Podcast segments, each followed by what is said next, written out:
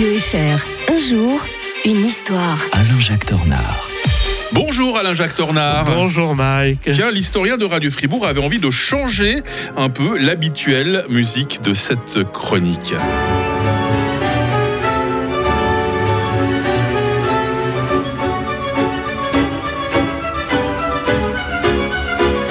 Qu'est-ce qu'on entend là, mon bon Alain-Jacques Eh bien, euh, c'est tout simplement la première musique de film de tous les temps.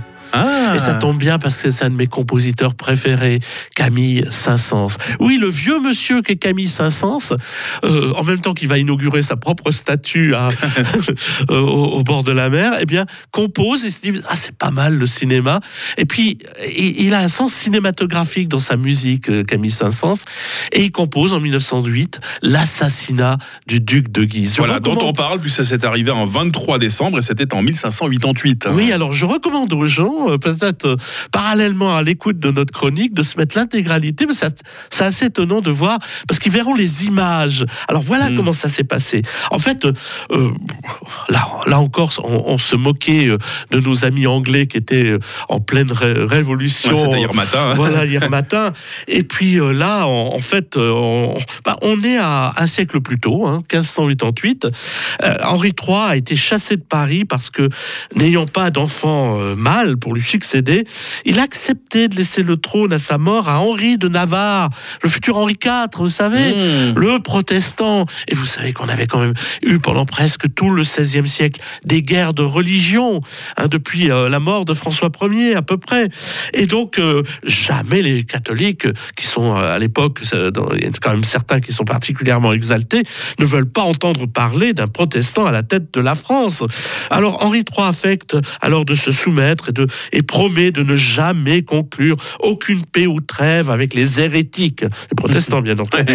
Il nomme même le Henri de Guise, parce que c'est lui qui mène le bal, lieutenant général du royaume, il lui demande de le rejoindre à Blois, où doivent se réunir les états généraux.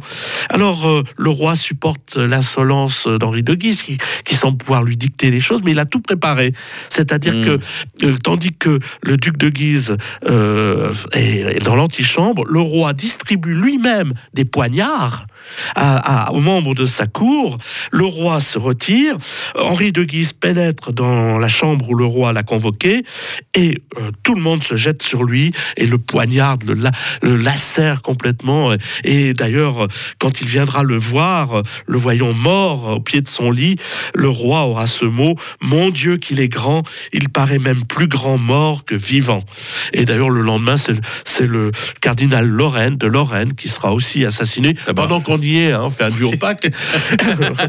et euh, en fait, euh, bien sûr, Henri III va mourir, assassiné lui aussi, hein, comme quoi il y a une justice l'année suivante, et qui arrivera au pouvoir, Henri de Navarre, Ah. qui fera l'édit de Nantes et qui mourra en 1610 assassiné par Ravaillac. C'était notre dernière chronique de l'année avec l'historien de Radio Fribourg. Qu'est-ce que vous avez envie de souhaiter à nos auditrices et auditeurs, Alain Jacques?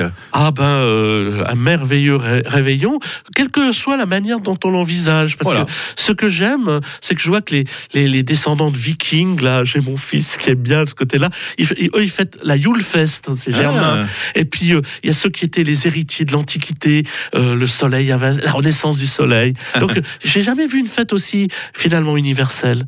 Donc, soyons universels. Merci Alain Jacques Tordard. Belle fête de fin d'année à vous. On se retrouvera le 9 janvier pour une toute nouvelle année et plein de nouvelles leçons d'histoire sur Radio Fribourg. À bientôt. Joyeux